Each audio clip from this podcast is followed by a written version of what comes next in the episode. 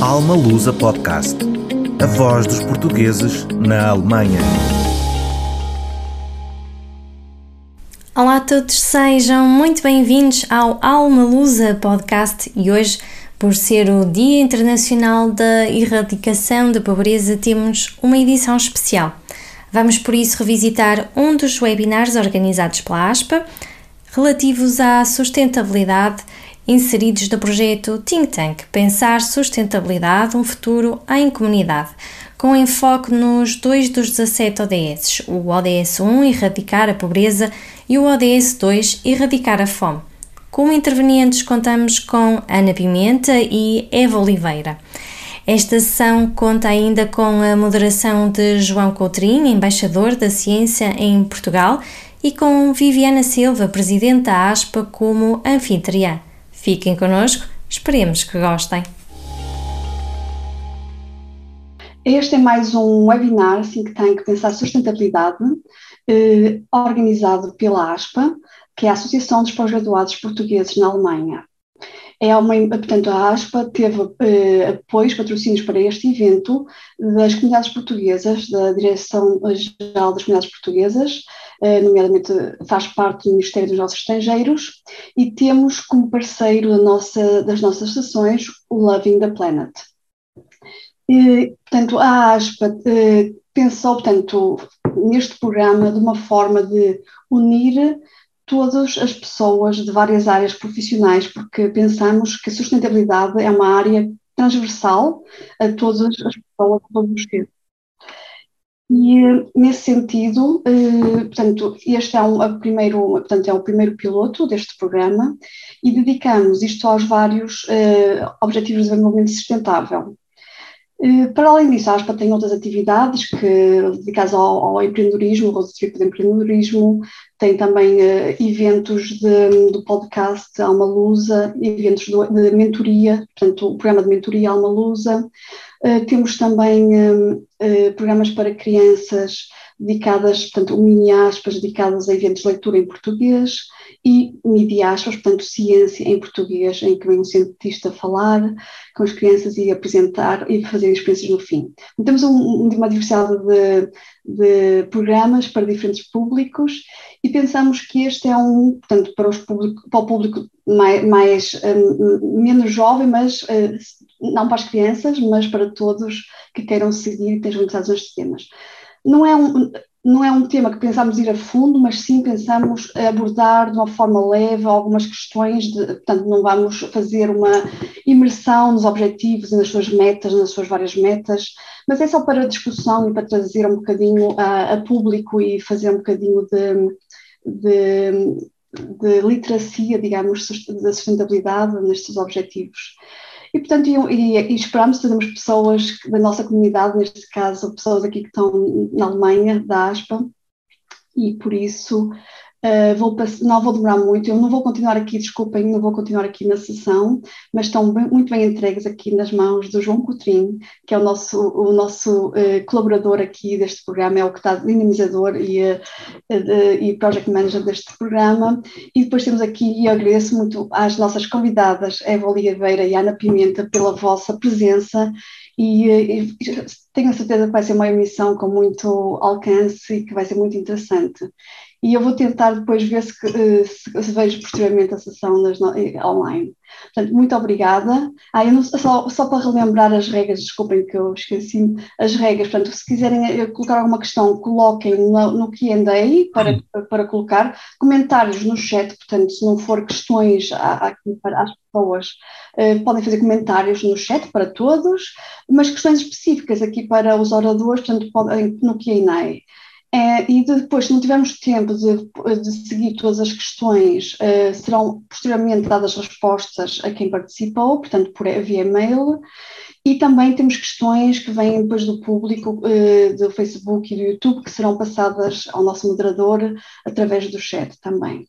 Por isso, muito obrigada por estarem aqui. Desejo uma boa emissão a todos. Adeus.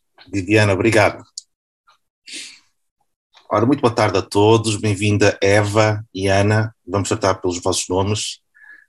Um, o que é que nos traz aqui então? uh, o ano de, de 2015 ficará na história como o ano da definição da Agenda 2030, que é constituída por 17 Objetivos de Desenvolvimento Sustentável, mais conhecido, ou mais conhecidos por ODS. A Agenda 2030 é uma agenda alargada e ambiciosa que aborda várias dimensões do desenvolvimento sustentável, socioeconómico, ambiental e que promove a paz, a justiça e, as, e instituições eficazes. Os ODS têm como base, não nos podemos esquecer, os progressos e lições aprendidas com os oito Objetivos de Desenvolvimento do Milénio estabelecidos entre 2000 e 2015 e são fruto do trabalho conjunto de governos e cidadãos de todo o mundo. A Agenda 2030 e os 17 ODS são a visão comum para a humanidade, um contrato entre os líderes mundiais e os povos e uma lista de compromissos a cumprir em nome dos povos e do planeta. Neste webinar, iremos então discutir o tema da sustentabilidade, os ODS da ONU e com particular enfoque sobre estes dois dos 17 ODS. ODS 1, erradicar a, a, a pobreza, e ODS 2, erradicar a fome. Para isso temos o, o, o, imenso gosto e honra de podermos contar então com a participação de dois, ou neste caso duas profissionais, cujas credenciais, como irão verificar, falam por si mesmas. Estou absolutamente convicto de que os seus testemunhos serão uma mais-valia para a nossa audiência, para ganhar novos insights e um conhecimento mais profundo e, efetivo vindo de profissionais que atuam no terreno em si e trabalham de uma forma ou de outra com estes dois ODS. Começando pela apresentação dos oradores, ou oradoras, Ana Pimenta. A Ana é Impact Manager na Social Capital Foundation na Blink CV, ou CV em inglês. É doutoranda em Economics and Business, uh, com, impact na, uh, com enfoque em Impact Investing é investigadora, professora e mentora na Universidade Autónoma de Madrid.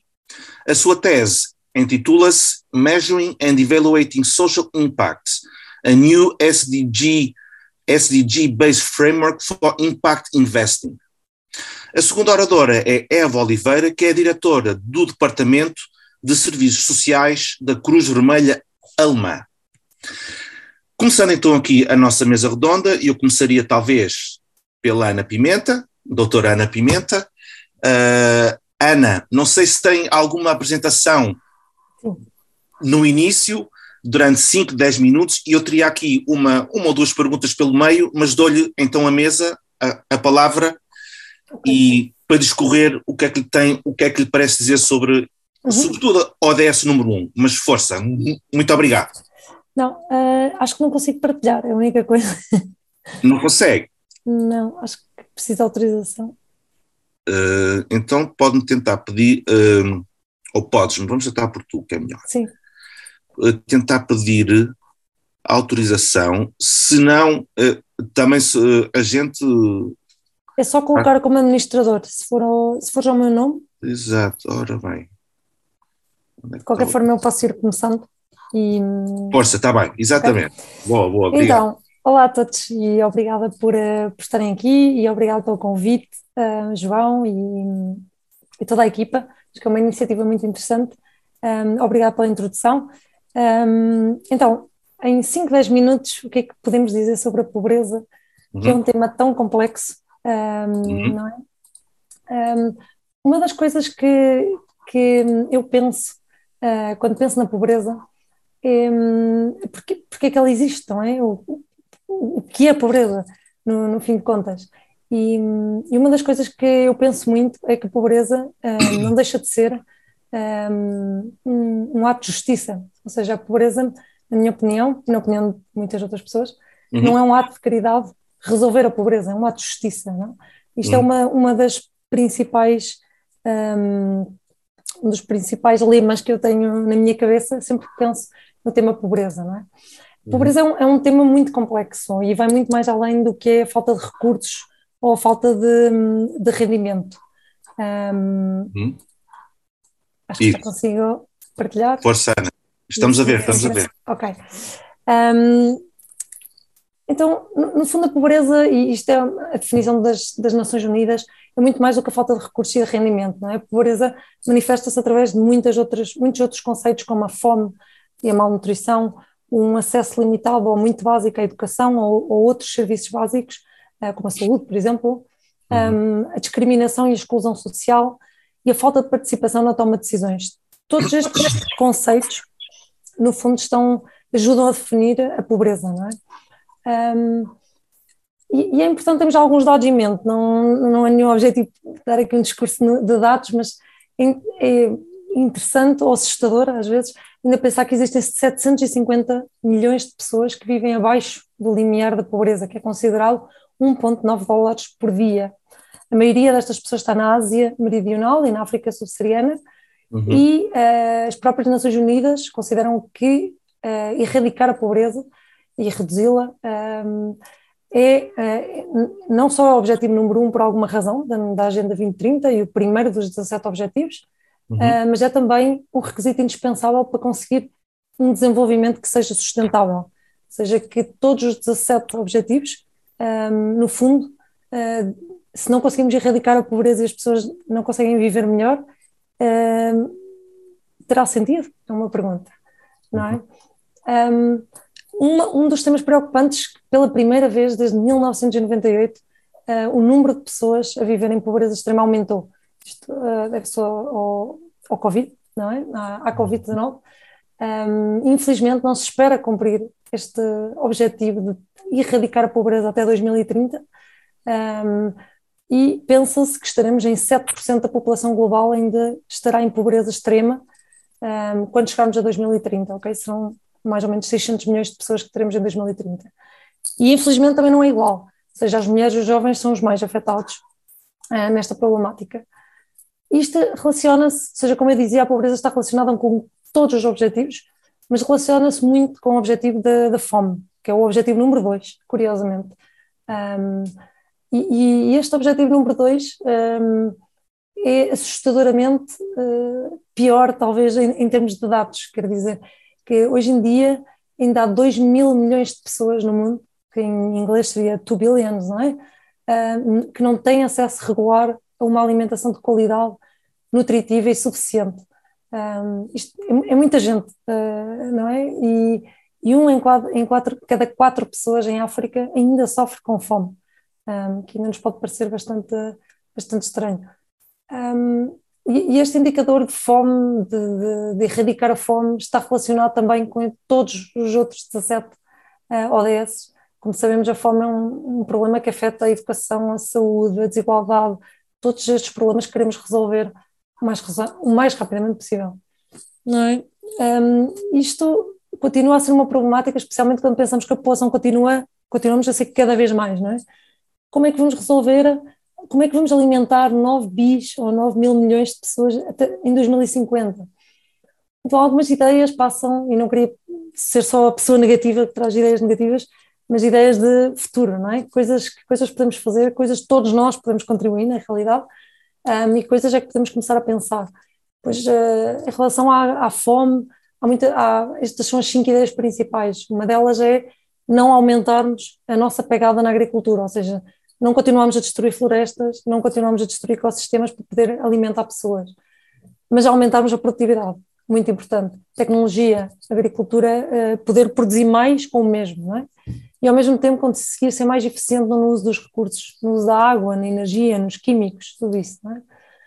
Um, e outras duas coisas que se passam particularmente nos países desenvolvidos, um, que é onde estamos nós baseados, que é mudar hábitos de consumo, mudar as nossas dietas, utilizar consumir mais produtos e alternativas vegetais, reduzir o consumo uh, de proteína animal, por exemplo, uh, e finalmente reduzir o desperdício. Um em cada três, um, eh, ou seja, 33% da, da, da comida é desperdiçada no mundo, uh, não só na produção, mas também no consumo. Então, especialmente nos países desenvolvidos, acontece mais no consumo do que na produção. A produção acontece mais nos países menos desenvolvidos. E cabe-nos a nós também ajudar a mudar isto, não é?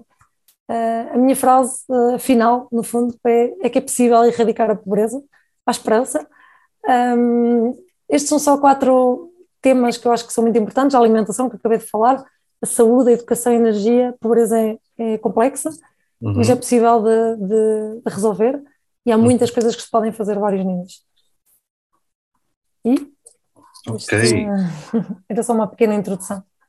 Muito obrigado, Ana. Antes de, de avançares para a Eva, um, eu tinha aqui uma ou duas perguntas da Algibeira. Na qualidade de, de, de Impact Manager da Blink, nós sabemos que a missão da, da Blink é, é da promoção de soluções, lá está, de, de, de mercado para mitigar a pobreza, a desigualdade económica e educação ambiental. Nesse sentido, uh, será que podes partilhar connosco quais são as principais barreiras que é que, se é que existem, suponho que existem, há sempre barreiras nesta vida para tudo, atuais uh, no mercado que travam o alcance destes objetivos? Qual é a tua ou a vossa experiência nesse sentido?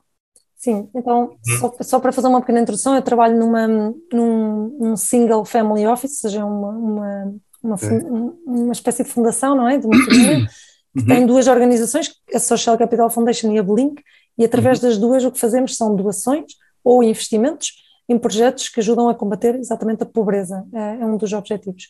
Okay. Um, uma, e respondendo agora, agora à pergunta específica, Quais é que são as nossas principais barreiras? São muitas, mas eu diria que as duas principais barreiras são a primeira é a dimensão, ou seja, muitas vezes sentimos frustrados por, ou eu sinto-me frustrada porque queremos resolver, achamos que, ou seja, um investimento é uma coisa muito pequena, uma doação, não é? Uhum. E quando estamos a resolver um problema de 60, 50 pessoas, 60 pessoas, ou tentar ajudar a isso, comparado com a dimensão da pobreza no mundo, ou da fome no mundo, ou uhum. da desigualdade, sentimos que às vezes é como um, uma gota no oceano, não é? E eu acho que esse é um, é um dos desafios que, que, que mais sentimos. E ao mesmo tempo, um, a, a barreira é que muitos destes desafios só se conseguem resolver se envolver muita gente e se envolver muito dinheiro, não é? Ou seja, uhum. nós podemos estar a ajudar a resolver um pequeno problema na agricultura, mas se não há uma estrada,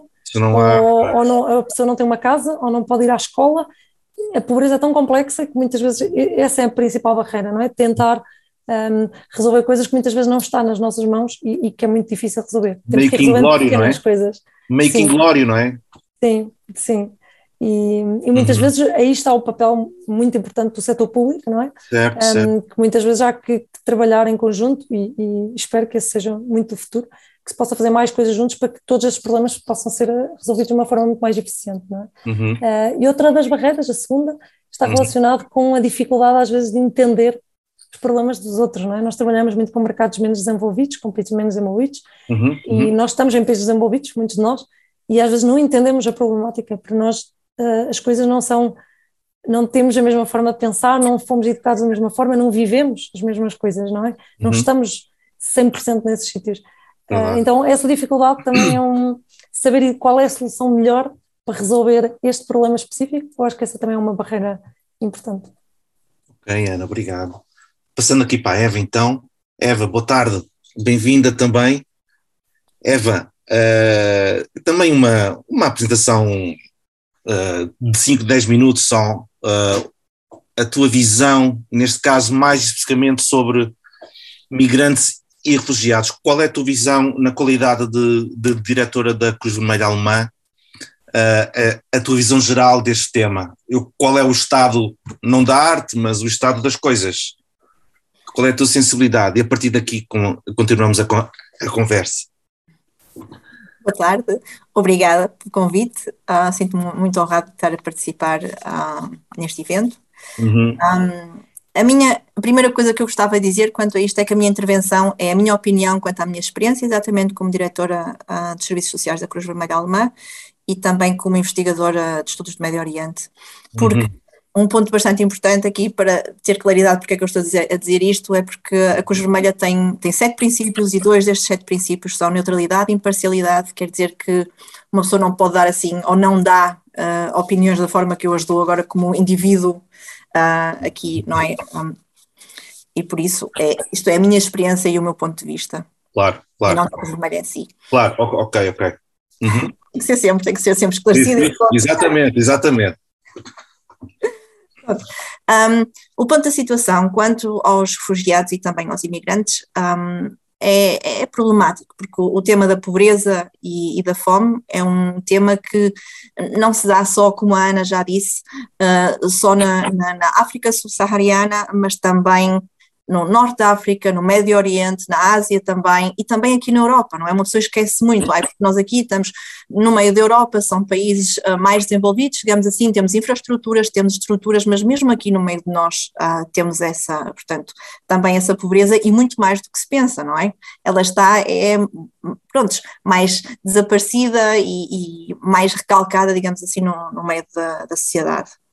Um, o ponto, portanto, por causa eu, eu gostava de, de, começar, é exatamente que nós, na nossa ou nas nossas sociedades aqui europeias, estamos cada vez com, estamos uh, cada vez mais compostos por, por sociedades heterogéneas e multi, multiculturais, e isso deve-se exatamente aos refugiados, ou ao fluxo de refugiados e de imigrantes, que vêm de toda a parte do mundo, e quanto ao meu ponto de vista, temos o, o portanto, o ponto da África do Norte, de África e do Médio Oriente, e que se vê muito aqui nos campos de refugiados na Alemanha, mas também se vê a situação nos próprios países. Quer dizer que quando vamos a ver, um, quando vamos observar o Médio Oriente, o Médio Oriente temos já um problema base e que já vem desde 1948, que é o problema dos palestinianos. Nós temos neste momento ainda 5 milhões de refugiados, que não é pouco, eles estão em parte espalhados pelo Médio Oriente, em parte estão uh, nos Estados Unidos, portanto estão nas Américas, Estados Unidos, Chile, Brasil e, e Canadá.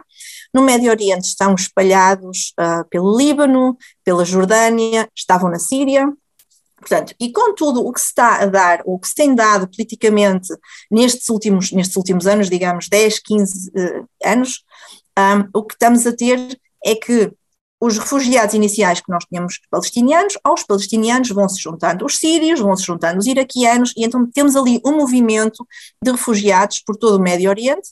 Um, podemos dizer, por exemplo, que os campos de refugiados palestinianos que havia na Síria, com a guerra na Síria, o que é que acontece? Todos os palestinianos que estavam na Síria vão e fogem, portanto, há um movimento eh, de, de refugiados para os outros campos de refugiados nos outros países. Quer dizer, eles vão para o, uh, para o Líbano, então ainda cresce a quantidade de refugiados mais do que já estava.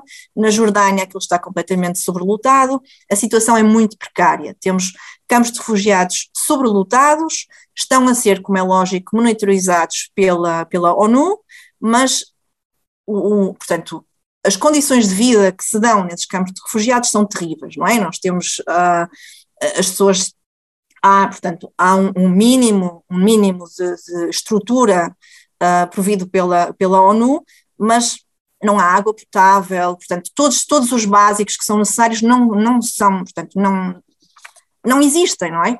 E depois, se formos continuando este, este, portanto, este movimento de refugiados, temos um, encontramos o mesmo problema na Líbia, encontramos o mesmo problema na Tunísia, e depois na Grécia, Turquia, Grécia, por aí fora. Na Grécia, viu-se muitas vezes nas notícias já qual é o problema, um, depois a questão de fecharem as fronteiras, de não deixarem os refugiados passarem, portanto, eles ficam, muitas vezes estão ali simplesmente encalhados, não só nos, campos, na, nos, nos, próprios campos de refugiados, mas também estão espalhados no, no, meio do nada, sem qualquer tipo de, portanto, de apoio, não é? Uhum. Então não há, não há qualquer tipo, não há uh, qualquer tipo de subsistência, qualquer tipo, qualquer forma de eles subsistirem, por isso muitos deles até acabam por morrer a caminho. E não estamos a falar, nós não estamos a falar das passagens de barco, nós estamos a falar simplesmente morte por fome, morte por frio, morte por falta de qualquer tipo de, de apoio. De, de apoio, não é? Prontos. Um ponto também importante quanto ao Médio Oriente é o caso de Gaza, em que 97% da água que há em Gaza para a população não é potável, portanto, nós só temos 3% da água para 2 milhões de pessoas uh, que é potável. Portanto, é, é, terrível, quer dizer, eles não têm só um, um, não estão só ocupados e não têm um embargo, digamos assim, eles não, não têm uhum. forma nem de importação, nem de exportação de, portanto, de, aliment, de alimentação e por aí fora, uhum. não têm infraestrutura e não têm água potável. Portanto, Gaza é, portanto, é uma bomba relógio, digamos assim, uhum. Eh, porque não têm qualquer tipo de forma de, a longo prazo, conseguirem sobreviver, não é? Um, prontos. Temos o caso, caso do Iêmen, que temos no Iêmen 16 milhões de, pessoa, de, de, de, habitantes com uh, falta de comida uh, e também de acesso à água potável. Neste momento, um milhão uh, de mulheres e crianças fazem parte do World Food Program. Uhum. E depois temos o Egito, portanto, é tudo assim um, não é? Pois. É, são, são imensos. Exatamente, com, com imensos, imensos problemas. E depois, agora passamos aqui para a Europa, não é? Depois há aquela, mas porquê é que eles vêm para cá? Porquê é que há um afluxo tão grande? E o afluxo grande é exatamente por isto, porque a situação nos países de origem é tão precária que uhum. eles tentam, portanto, temos duas partes, não é? Temos uma parte que é devido a conflitos e a guerras, que uhum. eles fogem para sobreviver, e depois temos o outro caso, que é o caso de realmente famílias a viver numa pobreza total, em que tentam parte da família, portanto, vir para cá para ajudar as famílias nos países de origem. Uhum. Nós vemos isso no dia a dia, também no nosso trabalho, que é eh, especialmente quando são jovens, não é? homens jovens que aqui estão, que um, o subsídio que recebem, eles próprios aqui acabam uma vez mais por estar a passar fome, porque o subsídio que, que, que recebem estão a mandar na totalidade para os países de origem para serem capazes de um, alimentar a família lá, sejam pais, tios, avós, não é? Portanto, toda. Todo... Se pode mitigar isso? Como é que se pode combater isso realmente, coitados? Quer dizer, vêm para cá, o dinheiro que, se, todo vai para a família e depois ficam aqui também. Exatamente é complexo. E por isso acabamos, acabamos por ter um ciclo vicioso. Pois. Que é o de chegarem aqui para terem uma vida melhor, o processo de integração aqui, um, portanto, eu não estou a falar só na Alemanha, vamos falar na Europa, não é? Uhum. Em geral, uh, cada país atua de forma diferente, há países que estão, portanto, que têm um, um, processo e um plano de integração ou uma política de integração mais avançada, digamos assim, ou mais propícia a essa integração, há outros países que nem tanto. Uhum. Um, há, por exemplo, a França tem problemas enormes, em Lyon há ali guetos enormes em que nem sequer há, exatamente, não há água potável, não há luz, há edifícios inteiros em Lyon em que não há luz sequer. Portanto, uh, os, os, os, os, básicos, não é? Aquilo que faz parte dos direitos humanos básicos de um ser humano, mesmo aqui na Europa, não são dados em, portanto, em, em todo, em todo o plano. E, e depois temos exatamente esse ponto que é as pessoas chegarem aqui, tentarem começar uma vida nova, tentarem se integrar, serem integrados no mercado de trabalho isso demora vários anos, isso não é um processo que se faça em dois, três, quatro ou cinco anos, por exemplo, como o governo alemão pensa, não, é um processo de 10 anos, 15 anos ou até 20 anos, é um processo muito, muito longo. Uhum. Eu acredito que só, só sejamos capazes de integrar mesmo os nossos refugiados numa segunda geração e não numa primeira, numa primeira geração, só, mas mesmo só na segunda. Uhum. É um processo muito, muito longo e e pronto, e, e, então eles chegam aqui e continuam neste ciclo vicioso de, de, de pobreza e, e, de falta de, de, não é de estrutura, portanto, falta de subsistência, portanto, de segurança. também, não é? Digo eu, e estrutura também, digo eu, não sei. De, depende, é que dentro da União Europeia cada país trata o tema refugiados de maneira diferente, né? Imaginemos a Hungria, por exemplo, enfim, Eva, Sim. tu estás mais por dentro, mas enfim. Sim, é exatamente isso. Pois. Um, Pronto, e é, então a situação aqui dos refugiados não é fácil, é bastante complicada, especialmente, portanto, nós também verificamos isso, que é dependente do estatuto social do país de origem uhum. e exatamente do, do, background de onde vêm, se, se, a situação é bastante precária nos países de origem, também se mantém precária aqui. E também uhum. a integração é bastante mais difícil e, e bastante mais complicada, dados, dados todos esses fatores. Portanto. É, é, é, Como é que é vês, a, aproveitar, peço desculpa de interromper, como é que vês então a, a, esse privilégio que vives na Alemanha no sentido de comparativo, uh, se é que tens alguma opinião comparativamente com Portugal, ou, uh, uh, como é que os alemães olham para o tema dos refugiados? Eu sei que é uma opinião tua pessoal, já disseste isso no, no início, portanto diz aquilo que, que puderes dizer, mas nunca mais me esqueço que a, a, a, Merkel, há cerca de 3, 4 anos, foi antes da pandemia, de repente olhou para o tema dos refugiados, foi um exemplo na Europa, que eu lembro, eu não sei se foi os sírios, enfim, qual é a tua... A minha opinião é, de que a Alemanha, neste ponto dos refugiados, apesar de, apesar de eu pessoalmente ter várias críticas a fazer, daquilo, portanto, das uhum. limitações que nós temos no dia a dia, no trabalho, uhum. e vejo aqui poderia-se fazer ou deveria-se reajustar ou ajustar uh, todo o processo e todo o sistema, e também uhum. se deveria investir mais, porque a longo prazo o país irá uh, receber de volta, não é? Um, eu acho que, a, portanto, que a política alemã, em relação aos refugiados, que é bastante positiva e sim é exemplar na Europa, porque não é só uh, o provir de nós damos dinheiro, que vamos agora comparar, realmente em Portugal é assim, tens aqui uma casa, tens aqui o teu dinheiro e vê lá o que é que fazes com isso. Aqui uhum. não, uma pessoa tem uns cursos de alemão, portanto tem, tem, tem programas. Estrutura, não é? Exatamente, há aqui uma estrutura em que temos então os programas de, de acompanhamento e de inserção no, no, no, um, no, mercado de trabalho, portanto há aqui toda um, um, uma infraestrutura e um programa para que isto funcione. O único problema que há cá na Alemanha é que não é pensado a um, a um prazo, a um, a um, período de tempo tão longo como é necessário. Okay. O, o, o, governo alemão e os alemães pensam que o, o refugiado chega aqui, faz o curso de alemão, chega ao B1, portanto até ao B1 são seis meses, ao fim uhum. de seis meses tem o B1, então, pumba, vamos agora para o mercado de trabalho, uhum. passar o ano a trabalhar. Não funciona. Primeiro, eles não conseguem fazer os cursos em seis meses, necessitam mais tempo, pois. Ah, porque há sempre como nós, não é? Como nas nossas vidas também. Há sempre alguma coisa que acontece pelo caminho. Então, claro. seis meses não são suficientes e, portanto, e depois há as dificuldades que aparecem. Então, não se pode dizer que num ano funciona, muitas vezes são necessários 5, 6, 7. Eu diria que necessitamos 10 anos, que pensar a men num prazo menor do que 10 anos, que é muito curto. Uhum, uhum. Ok. Eu passaria aqui uh, agora para reentregar a Ana, uh, se calhar aqui para uma pergunta para as duas, mas uh, dava a palavra para a Ana. Uh, vivemos atualmente um, um, momento crítico, crucial na história, como sabemos, além das crises climáticas, etc., mas a crise pandémica. Na vossa opinião, como é que esta crise impactou e continua a impactar este tema da pobreza e a fome e refugiados, quer na Europa, sobretudo, ou seja, na Alemanha ou na Europa?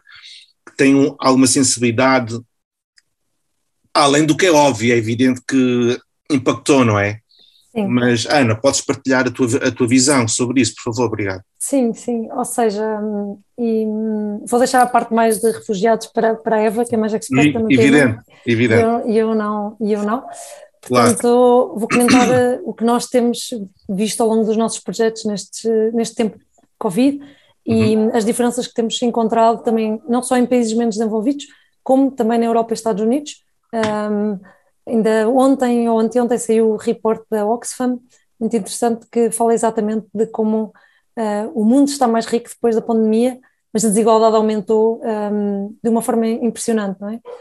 Um, as 10 pessoas mais ricas do mundo estão cada vez mais ricas, é? E, isso, é, é, isso que nós, efetivamente, olhando para o report, eu pensei exatamente isso que eu vejo nos nossos projetos, em particular. Um, vejo muito isso no, nos nossos projetos relacionados com a pobreza extrema, ou seja, temos muitos projetos relacionados com a agricultura, com, no fundo, com a forma de vida do mais baixo de subsistência, infelizmente, uh, que está muito ligado com, com, com este setor e, e, e, não afeta só as pessoas, mas sim as suas famílias. Ou seja, as pessoas, nós temos projetos que as pessoas deixaram temos crianças em projetos que tiveram um ano sem ir a uma escola. Um, na Guatemala, por exemplo, temos projetos desse estilo, não é? Nós tínhamos projetos para melhorar a educação dessas crianças, mas a escola fechou. Um, este tipo de coisas que nós, nós não, não pensamos, porque nós podemos fazer escolas online, uh, não é? No, no, mundo mais desenvolvido, e nem toda a gente, porque há muita gente que infelizmente também não pode ter esse acesso, mas uh, em muitos desses sítios nem sequer tem internet, uh, vivem em zonas rurais, sem acesso à tecnologia, não têm computadores. Um, essa ainda é uma realidade para, para muitas, para muitas pessoas uh, nestes países menos desenvolvidos, ou quando há um computador para toda uma aldeia, que por exemplo tivemos que uh, conseguir arranjar conexão à internet para que as crianças pudessem ter um, acesso, mas depois elas não podiam estar juntas por causa da pandemia, então a pandemia trouxe dificuldades, uh, ainda mais dificuldades, todas as dificuldades que estas famílias já vivem, isso, isso é, é assustador.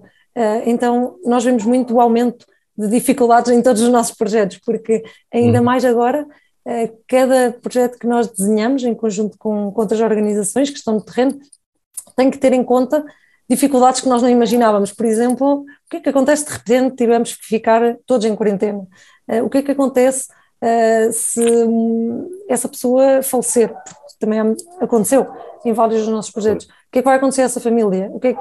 Então temos que ter em conta muito mais riscos que não imaginávamos, vemos muito mais incumprimento de, de impacto social, ou seja, nós medimos o impacto social de cada projeto e vimos que vários dos nossos projetos esperávamos que acontecesse uma coisa e não aconteceu, e não foi culpa do projeto em si, foi culpa de uma pandemia e, e de tudo o que aconteceu, não é? Um, então eu, eu, acho que resumia um bocado isto em relação à, desigualdade, acho que é um dos meus problemas que continuamos a viver, e, e o tema da sustentabilidade é um tema bastante relevante também, porque nós estamos cada vez, pelo menos dentro do trabalho, estamos também cada vez mais a integrar o tema da sustentabilidade, mesmo nos países mais menos desenvolvidos, um, o que às vezes parece um bocadinho injusto, não é? Porque somos nós que criamos, ou seja, nós, países desenvolvidos, criamos muito mais os problemas e no fundo agora estamos a pedir aos, às pessoas com menos uh, acesso às coisas que, os, que, os, que, entrem, que entrem automaticamente é. neste, neste mood de sustentabilidade, mas, mas eu acho que isso também é importante, porque isso, acho que isso também vai ajudar e isso é uma, eu diria que essa é a parte boa e a hum. parte má, efetivamente, da desigualdade e, e resumo nestes dois pontos para mim dos, dos mais relevantes deste tempo, é. destes tempos. Eva, um, a pandemia é mesmo uma um, challenge, digamos assim. É. um, a dificuldade, portanto, nós temos bastantes dificuldades ou, ou, bastantes pontos. O que é que nós observamos primeiro? E, e também vai de encontro àquilo que a Ana também disse, que é, portanto, as crianças são bastante afetadas por isso. Uh, temos também exatamente o mesmo problema, mesmo cá na Alemanha, que é crianças que não são capazes de, de, assistir às aulas ou assistem às aulas, sim, mas como não há o apoio de fora de, portanto, de aulas extraordinárias, de explicações, não é? Porque há todo um, esse sistema um, à volta dos refugiados e, e, das crianças, esse sistema deixou de existir, não é? Ou, ou teve que ser uh, reinventado, então aí o que nós vemos é que o aproveitamento piorou, é que percebemos que a língua, portanto o alemão piorou, um, e então e nós, por causa de não podemos fazer atendimento, não podemos fazer visitas ao domicílio, também há esse, portanto temos projetos em que fazemos visitas às famílias todas para ver, portanto, mesmo em casa, para ver como é que está cada pessoa da família a desenvolver-se, como é que estão as crianças, como é que está o sistema em casa, os pais e isso.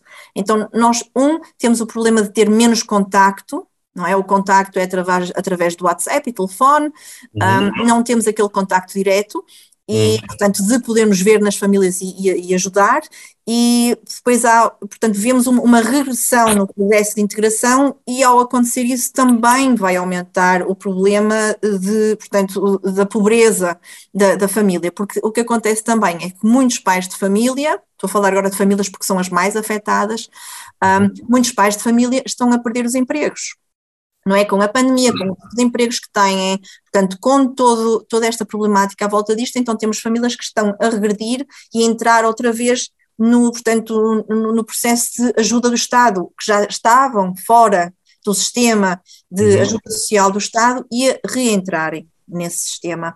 Um, interessante foi hoje que eu, por acaso, depois pensei até nesta sessão, que foi a minha colega, nós, portanto, nós temos um projeto de, que é de atendimento, é atendimento e, e aconselhamento social para casos mesmo assim, urgentes, em que temos um budget em que quando as pessoas vêm, por exemplo, dizem um, o meu frigorífico avariou, eu não tenho dinheiro para comprar um frigorífico, ou por exemplo, uma mãe uh, com três filhos liga e diz Uh, os meus filhos estão na escola, quando chegarem hoje da escola eu não tenho nada para lhes dar de comer, só recebo dinheiro do Estado daqui a duas semanas. Então nós temos um budget para isso. Okay. E a minha colega disse-me hoje uh, que nestas últimas duas semanas o dinheiro que tínhamos foi gasto, portanto não foi gasto, portanto foi dado de uma forma incrível e enorme em comparação com o, o, ano anterior. Portanto, ela diz que está a notar cada vez mais um aumento dos problemas para com, portanto, da parte das pessoas, porque uhum. estão mesmo, um, prontos, nota-se que o nível de pobreza está a subir entre aqueles que já eram necessitados, não é? E também temos o problema da inflação e, do, portanto, o aumento, este ano na Alemanha houve um, um aumento do, portanto, do, do do, do, dinheiro que recebem, que os serviços sociais pagam então às pessoas uhum. necessitadas, mas esse aumento é muito inferior ao da inflação. Quer dizer que as pessoas que nós estamos a, a, a, acompanhar e a apoiar estão com menos dinheiro, com, ainda com menos dinheiro do que no ano anterior e nos anos anteriores. Uhum. Um, é muito, muito, muito complicado e muito problemático. É complexo, realmente. Uhum. Eu tenho aqui dois comentários de duas pessoas uh, se, e se calhar uh, pegava neles até. Uma vez que estamos a falar contigo, Eva, uh, Vitor Dias pergunta eh, se está a par qual é a situação na fronteira eh, Polónia-Bielorrússia. A questão dramática também da. Não é? Exatamente. É? A situação também é bastante dramática. Nós temos refugiados que estão a chegar, que vêm por, esse, eh, portanto, por essa ruta. Okay. Por essa rota. Também estão a chegar aí à Alemanha. Sim, sim, sim, sim. Que estão a chegar aqui à Alemanha e, portanto, vêm em, em parte traumatizados e que contam mesmo um, Uhum. A situação é muito, muito má. Um, também é interessante neste, neste, portanto, neste âmbito também dizer que durante toda a pandemia, um, portanto, 2020 e 2021, que o afluxo de refugiados diminuiu e agora estamos a ter, portanto, um crescimento bastante relevante desde outubro, mais ou menos. Quer dizer, nós tínhamos, é. nós, nós tínhamos o, o, um dos campos de refugiados, que é um campo de, portanto, são os campos primeiros, portanto, são os Ankunftszentren, os primeiros campos de, portanto, de chegada, não é? De acolhimento à chegada à Alemanha, esteve durante 2020 e 2021 com cerca de 600 pessoas e neste momento já vamos em mais de mil pessoas, 1.200, 1.400, mesmo pela, por essa rota da Bielorrússia, eles estão a conseguir chegar, mas uh, aquilo que, que contam é, é, é, muito, muito, muito mal, sim. E tinha aqui também ou, temos um comentário de Mário Botas no Facebook que diz: isto pode ser para as duas. A fome é um flagelo terrível, mas no fundo a pobreza não se resolve com soluções técnicas e científicas. Ajuda-me a não. Ela resolve-se com uma mudança fundamental de paradigmas. Para isso, cada um de nós tem de mudar as suas posturas materialistas e não se esconder nas suas burguesices. Pois, isto estava para outras conversas em termos de política, etc tem algum comentário? É, eu Sim, ou seja, é é um, eu entendo a perspectiva. Obrigado, um, Mário Botas, obrigado. ou seja, a pobreza, a pobreza é muito complexa, foi assim que comecei exatamente a apresentação. Exatamente, não, é? exatamente. Um, não se resolve só com soluções técnicas, efetivamente, um, necessita, e, e, não se resolve só através de um ator, ou seja, não se resolve só através do investimento, não se resolve só através de construir uma escola, não se resolve só Ana, so, somos 8 bilhões de almas neste planeta, portanto Exatamente. somos muitos, não é mas, é só... Mas, mas acho que há um papel, é, é, um, é, uma mudança de mentalidade, sem dúvida, ou seja, é importante mudar as mentalidades de todos nós, uh, mas é, é, principalmente importante mudar uma mentalidade que eu acho que ainda existe muito, e eu ouço isso muito entre amigos, um, que há, há muita, o pensamento que a pobreza uh, não é uma escolha, seja, ou seja, que a pobreza é uma escolha, no fundo as pessoas são pobres porque não trabalham, as pessoas são pobres porque uh, não estudam, as pessoas são, ah, ainda há muito este pensamento, ou seja, a, a pobreza acontece porque um, ehm, as pessoas não, não fazem escolhas certas, no fundo é isso, não é? E essa mudança de mentalidade, essa mudança de pensamento é fundamental para conseguir mudar qualquer coisa, para conseguir mudar o setor público, o setor privado, uh, e, e, todos nós, como consumidores e como pessoas que tomamos decisões no nosso dia a dia, desde ir votar um, ehm, e fazer as nossas escolhas, uh, a, a, influenciar as nossas famílias, os nossos amigos, os nossos colegas de trabalho, todos nós podemos ter um papel sobre a pobreza e todos nós podemos ajudar de alguma forma, não é? Um, ehm, por isso, eu acho que é mais complexo do que isso, é a minha resposta, mas, uh, mas entendo o comentário. É. Eu diria também, só para fazer aqui aponto para a Eva, quer dizer, eu dou sempre este exemplo, se, se nós pensarmos na Índia, que é, um, é uma cultura muito é, complexa, o sistema de castas, por si, já, já mata na raiz esta, esta possibilidade de, de não haver pobres, quer dizer, de assim falar em, em, em linguagem corriqueira, uma pessoa que vem, eh, que nasce à partida num, numa casta inferior, nesta cultura, nesta sociedade indiana, já é impedida de, de, de não ter possibilidade de subir. Embora nas últimas décadas acho que a Índia está a mudar. Mas enfim, consoante a cultura, isto não é tão, tão linear, é muito complexo, realmente. É. Eva, o que é que para dizer? Isso é um tema que, pronto, para É, mim. pois é. Realmente, não.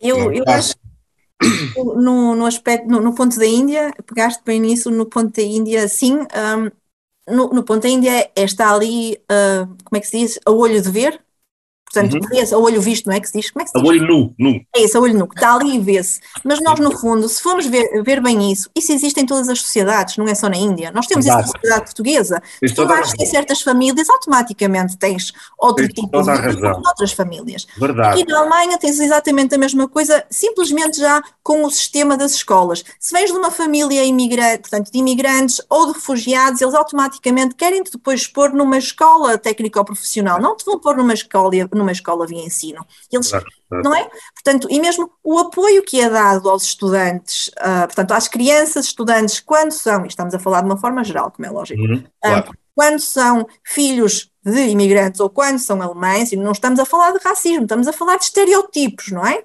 Isto são Sim. estereotipos. Um, o apoio e, e, e, pensar, ah, esta criança uh, que é mais inteligente, esta criança vem desta família, a língua mãe não é alemão, uh, não vai ter tantas capacidades. Não é verdade. Portanto, o, o nascermos, o, o, estatuto social que temos à nascença já nos vai, já vai ditar muito daquilo oh. que vai acontecer na nossa vida. Portanto, não é só uma mudança de paradigma ou uma mudança de, de portanto, de materialismo, uh, também é uh, em que países é que nascemos, não é? Dependendo do país em que nascemos, uh, dependendo de somos um, um, um, país que teve colónias ou somos um país que foi uma colónia de outro país. Tudo isto, portanto, é tudo isto são, são pontos bastante importantes para, para, para a questão da pobreza, não é?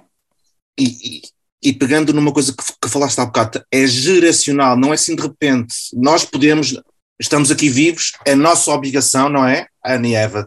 Temos esta consciência e por isso é que também estamos aqui a falar so, sobre isto, de todos os dias tentarmos fazer a nossa pegada, a nossa, à medida que vamos avançando na vida. Mas sabemos, eu sei, eu tenho 44 anos, eu sei que eu, por mim, não vou mudar o mundo mas sei que fazendo qualquer coisa, deixar um footprint para depois a geração seguinte pegar naquilo que já está, eh, digamos, eh, sedimentado, eh, semeado, os frutos podem vir mais lá, mais lá à frente.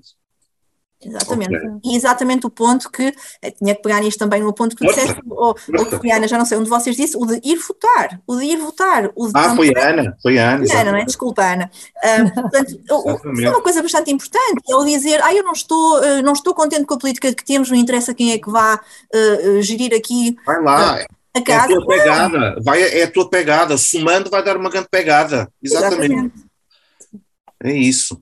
Muito bem aqui uma pergunta de reflexão, não quer dizer que seja a última, mas eu normalmente, este, este já é o, o sexto webinar que a ASPA está a organizar, e eu normalmente tento pôr esta pergunta no final, como fazendo, fazendo um, um capture de, uh, na vossa opinião, e, e, apelando ao vosso sentido de, de incorporar estas ODS, erradicar a fome e a pobreza no contexto do sustentabilidade, porque isto, as ODS têm a ver com eh, sustentabilidade, seja social, económica, política.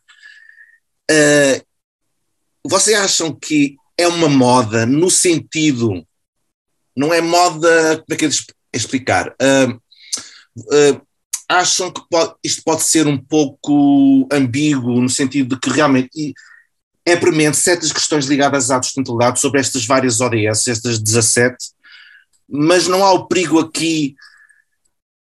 Vivemos na sociedade da informação, das novas tecnologias, constantemente os mídias falarem sobre isto, neste caso, seja ODS ou fome, ação climática, etc. Isto pode-se não criar um soundbite que torna-se eh, uma moda e as pessoas, sem querer, muitos cidadãos já nem ligam porque estão sempre a ouvir constantemente isto, isto, isto, isto. Qual é a vossa opinião? Qual é a mensagem? Eu acho que isso é, é, um, tema, é um tema bastante interessante, até porque tem é? saído bastante nas notícias. Isto assola uma alma, quer dizer, que é, é seja, eu acho que é super importante, mas ao mesmo tempo é um soundbite que cansa. Os mídias é um papel uh, inglório. Eu acho que um, eu acho que há vários problemas que acontecem com isto e tem saído muito nas notícias e eu li imensas coisas sobre temas de sustentabilidade e sobre investimentos de impacto e tudo isto, uhum, é? uhum. E uma das coisas que tem saído e agora saiu um, mais recentemente, de novo, CEO da BlackRock, não? que voltou a escrever a sua carta como podemos melhorar o mundo.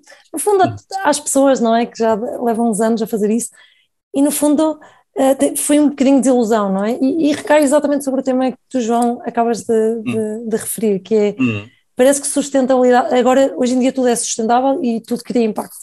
Tudo é sustentável, tudo é social. Eu, eu vivo num, num mundo em que, uh, e num trabalho em que todos os projetos, parece que tudo gera impacto, tudo muda o mundo, Pois. E tudo mudou o mundo, não só a nível de pobreza, mas também a nível de meio ambiente e, de, e temos todos, podemos manter exatamente o que fizemos até agora, mas pomos uma etiqueta chamada sustentável e parece que está tudo, e, e que estamos todos melhores, não é? Isso é verdade, isso, eu, um dos maiores problemas que eu vejo nisso é as pessoas, é não alertarmos realmente para o problema que existe, porque o facto de dizermos, ok, podem uh, continuar a comprar toneladas de roupa todos os dias, uh, mas tenho uma etiqueta sustentável está tudo resolvido. Uh, isso não estamos a tentar mudar nada, estamos a tentar justificar ou sentir-nos melhor, uh, porque sabemos que tem uma etiqueta, mas não estamos a mudar nada na nossa vida, ou, irmos de carro todos os dias para o trabalho em vez de tentarmos utilizar transportes públicos. Pequenas mudanças, não é? Que às vezes, ah, não, não me vou chatear com isso, eu desde que compro um carro elétrico ou híbrido, dá-me igual, se eletricidade elétrico, até vem 50%, nem sequer vem de renováveis, nem metade Exatamente, disso. quer dizer, então, estamos a sempre constantemente Exatamente, a humanidade então... a cometer os mesmos erros e isto vai de encontro ao que o, uh, o Bottas, o Mário Bottas falou que é mudança de paradigmas, Ver, é verdade, mas como é que se consegue isso, não é? Não eu, eu acho que se vai conseguindo aos pouco a pouco, acho que não, não é um paradigma, ou seja, é difícil de mudar, não se vai conseguir de um dia para o outro. É. Uh, esse é que é o problema. Em muitas empresas e muitos governos e muitos, muitas pessoas acharem que só por pôr uh, criar um modelo sustentável que se resolve ah. um dia para o outro e que mudamos tudo. Pego na, na mesma empresa, não mudo nada claro. e digo que ela é sustentável e pronto, e resolvi o problema. Não, é uma coisa complexa. Mas nós todos temos um papel nisso. Uh, votar é só um pequeno exemplo, mas há muitos outros. Uh, eu acabei de dizer alguns exemplos, usar transportes públicos, uh, ir ao supermercado, coisas pequenas no nosso dia a dia, né, que eu fui implementando, não evitar comprar plástico, pequenas coisas que podemos mudar e que, e que, vão fazer a diferença, porque nós somos muitos, como dizias, não, João? E se todos, bilhões, ou se muita, não, nem sequer precisamos ser todos, se 10% das pessoas do mundo Sim. mudarem e, for, e pequenas coisas, é vai fazer a diferença. É complexo e depois isto é à escala, quer dizer, um, uma coisa fun funciona aqui na Europa e dentro da Europa, em Portugal funciona, na Alemanha não funciona, vais para o Brasil já não funciona. É, é muito complexo.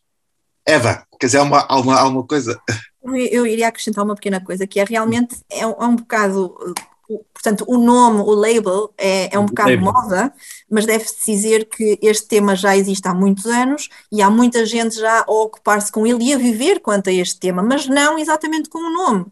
E eu eu às vezes penso nisso, que é, eu vim aqui para a Alemanha, eu vim para a Alemanha há 26 anos, e quando eu vim cá para a Alemanha já havia, uh, portanto, a reciclagem, já era feita a reciclagem, havia aquela separação de, de portanto, montes de coisas que hoje em dia, oh, sacos, sacos de pano em vez de sacos de papel ou, ou, ou de plástico, eh, já, já existia há 26 anos, fazer as compras com o seu próprio saco já existia há 26 anos. Um, uma coisa que eu, por exemplo, noto que é um retrocesso, pelo contrário, é quando eu para cá vim, não havia, por exemplo, garrafas de plástico nem para sumos nem para água, o que agora há. Hum, Portanto, hum. Um, é, é um bocado o, o, isto já existia há muito tempo, já havia quem, quem atuasse e quem vivesse quanto a isto. Um, agora acho que está mais globalizado, não é? Tal coisa, está globalizado. Estamos está a tornar um consumismo, isto da sustentabilidade também, quer dizer, isto na minha cabeça assola mais vezes, tipo, e pá, há aqui muita coisa ambígua, por um lado sim, mas por outro lado há aqui coisas, mas enfim. Exatamente. Está certo. Bem, estamos quase a, a, a chegar ao fim. Uh, Querem deixar alguma, alguma mensagem final à, à nossa audi, audi, audiência? Uh, um último apontamento. Ana, Eva, quem queira começar, estão à vontade. Pronto. Posso começar? Eu diria exatamente o que a Ana também disse e o que vocês também disseram quanto ao tema sustentabilidade, portanto, quanto ao tema pobreza e, e, e fome, se cada um de nós fizer um bocadinho do que é da nossa parte, do que nos é possível. Nós não vamos solucionar o problema, mas, mas vamos ajudar para que, nem que seja só num, portanto, num âmbito mais pequeno, porque é exatamente a pobreza e, e a fome são globais, por isso não temos de estar a pensar, ok, uh, vamos erradicar a fome e a pobreza na África, ou na África do Norte, ou no Médio Oriente, ou, ou na Ásia, mas também aqui podemos ajudar para que, não é? Um, eu acho que se cada um fizer a sua parte, não é? Um bocadinho, que realmente uma pessoa pode, nem que seja mesmo num, num âmbito pequeno e o mais chegado, não é? Um, mudar para melhor, mudar a sociedade para melhor e ajudar para que a sociedade se torne um, um lugar, digamos assim, melhor e, e, mais confortável, digamos assim, para, para viver e para subsistir. Um, eu acrescentar, concordo com tudo, e acrescentar que, sem dúvida, que a pobreza, uh, de certeza que todos temos casos de pobreza à nossa volta. Um, achar que isso só acontece em, em África é totalmente errado, não podia estar mais errado. Aliás, a maior desigualdade no mundo está-se a dar nos países desenvolvidos e não nos menos desenvolvidos. Portanto, de certeza que todos temos pessoas ao lado, no nosso prédio, vizinhos, amigos, colegas de trabalho, uhum. um, que passam situações difíceis e pobreza não é só passar fome, como eu disse inicialmente, ou seja, há muitas formas de pobreza. Um, e, e, de certeza que nós podemos fazer algo. Eu, no meu dia a dia, tento sempre descobrir pequenas coisas que posso fazer, e às vezes são pequenas, às vezes é dar explicações a alguém, ajudá-la com, com algo, ir buscá-la à escola, ir ao supermercado uh, por alguém, ou fazer algo assim. E por sustentabilidade é a mesma coisa. São pequenas co coisas que muitos a fazer podem uhum. mudar. E obviamente a parte pública, ou seja, nós temos um papel todos na sociedade, nós constituímos a sociedade e não deixamos para os outros as decisões que são nossas, ou seja, cada voto, cada pessoa conta e, e agora que estamos perto das eleições, acho que é um, um ponto sim, sim. relevante, todos temos um papel nisso e, e, é verdade que somos só um, mas 10 milhões somos muitos e, e podemos ajudar a que as coisas mudem, não é? O Mário Botas termina, quer dizer, diz uma coisa que eu acho que dá, tem de se agir em vários patamares. É isso que estamos a discutir no, na prática, verdade? Exatamente. Obrigado, Mário Botas. Verdade, é, é complexo. Bom, estamos a terminar. Foi um, um imenso gosto, gostei muito particularmente deste webinar. Ana Pimenta, Eva Oliveira, um grande beijinho. Foi um prazer em nome da ASP, enquanto colaborador da ASP, em nome pessoal. Obrigada por terem estado connosco nesta edição especial e sigam-nos nas redes sociais para ficarem a par de todas as novidades. No próximo podcast teremos mais um convidado para nos dar o seu testemunho aqui por terras germânicas. Até lá, continuem a inspirarem-se nas mais simples coisas da vida.